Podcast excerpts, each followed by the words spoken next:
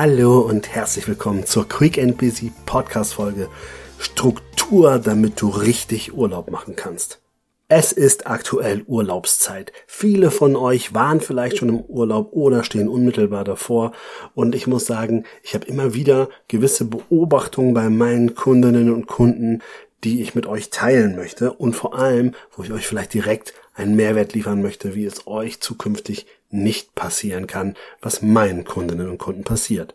Und zwar ist es das Phänomen, dass die Menschen mega gestresst sind, weil der Urlaub ansteht. Sie wollen noch tausend To-Dos erledigen, schaffen das alles gar nicht, gehen dadurch mega gestresst und mit schlechtem Gewissen in den Urlaub. Im Urlaub selber schalten sie gar nicht richtig ab, kommen wieder aus dem Urlaub und sind gegebenenfalls schon am ersten Tag nach dem Urlaub schon wieder urlaubsreif, weil sie sofort der Alltag einholt oder weil sofort alles auf die einprasselt und das Ganze irgendwie Urlaub eingepackt in Megastress vorher, Megastress nachher bedeutet, der Urlaub ist eigentlich gleich wieder verpufft.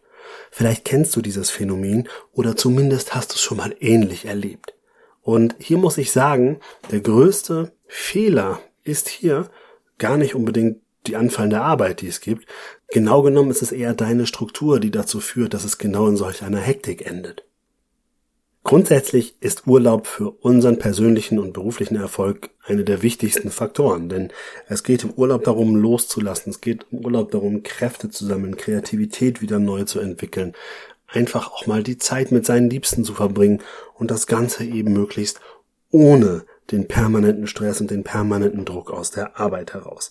Man muss sich zugeben, ich sage das jetzt so klug, ich habe selber wirklich Jahrzehnte gebraucht, bis ich verstanden habe, wie wichtig das wirklich ist. Weil ich dachte mal, ja, ja, es ist schon wichtig, ja, ja, ja. Aber ich war ein Stück weit zu überheblich unterwegs und habe dann doch irgendwann gemerkt, dass auch so eine Woche Urlaub für mich noch überhaupt nicht dazu führt, runterzukommen. Selbst zwei Wochen waren eher kritisch.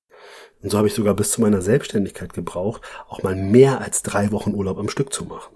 Tatsächlich ist es erst seitdem ich selbstständig bin, habe ich mir mal dreieinhalb oder vier Wochen Urlaub gegönnt. Sowas habe ich als Angestellter nicht gemacht, weil ich dachte, das geht ja nicht. Da würde ich ja irgendwie viel zu viel liegen lassen. Ich würde viel zu viel Arbeit verpassen und oh mein Gott, ich hatte so viele Gründe, warum das nicht geht.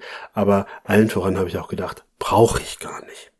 Heute weiß ich, dass Urlaub vielleicht auch verbunden mit tollen Erlebnissen, die mir wiederum dann neue Kreativität, Inspiration und Kraft geben, natürlich das A und O sind. Und es ist natürlich wichtig, dass wir regelmäßig auch uns diese Auszeiten gönnen, egal wie lieb ich meinen Job habe, egal wie sehr ich es liebe.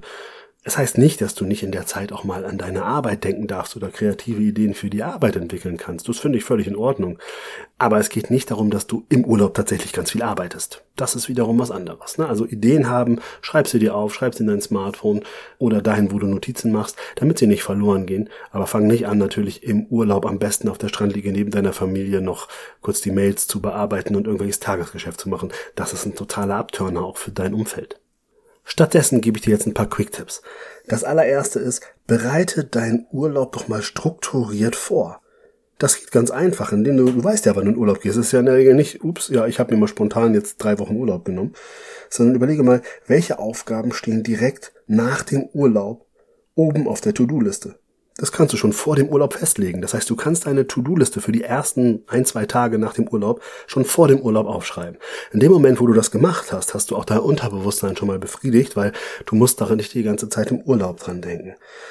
Noch besser wäre vielleicht, wenn du dir überlegst, welche Aufgaben von deinen To-Dos kannst du während des Urlaubes einfach mal an jemanden delegieren. Oder, ehrlich gesagt, lohnt es sich vielleicht auch die Frage zu stellen, kann ich gewisse Aufgaben sogar grundsätzlich delegieren, die ich bisher nicht delegiert habe.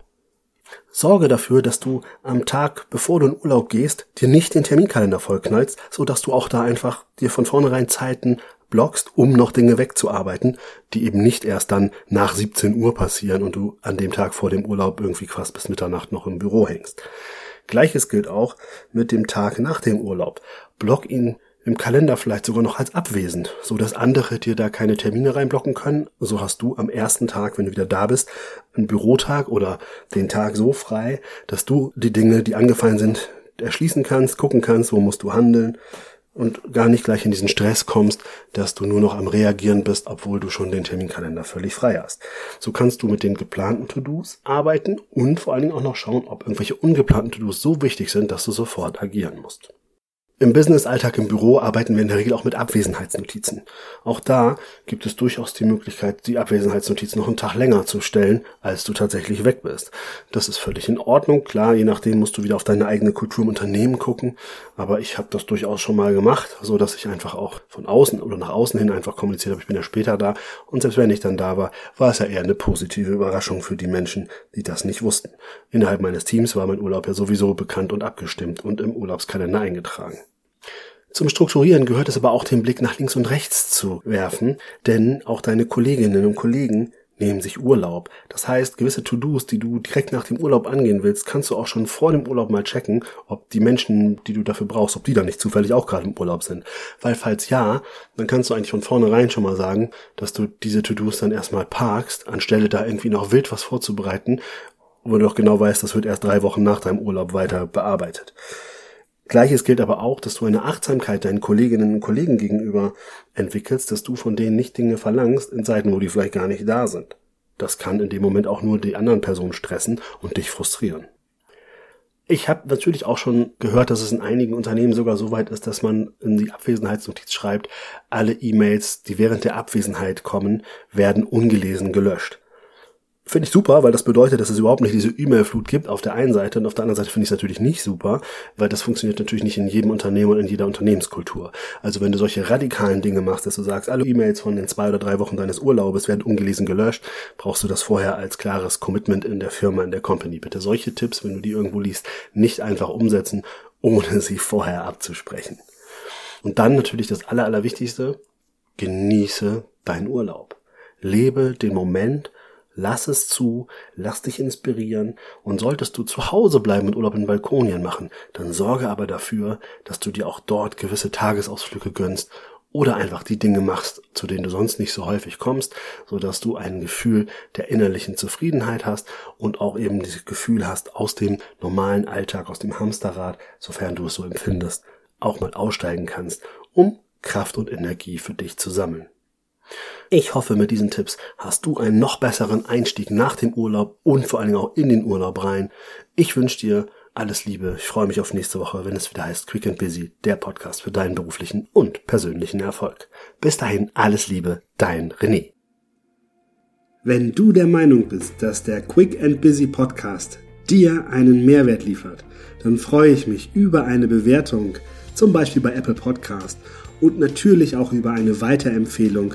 Zum Beispiel kannst du mich gerne in deiner Instagram Story verlinken und auf diesen Podcast aufmerksam machen.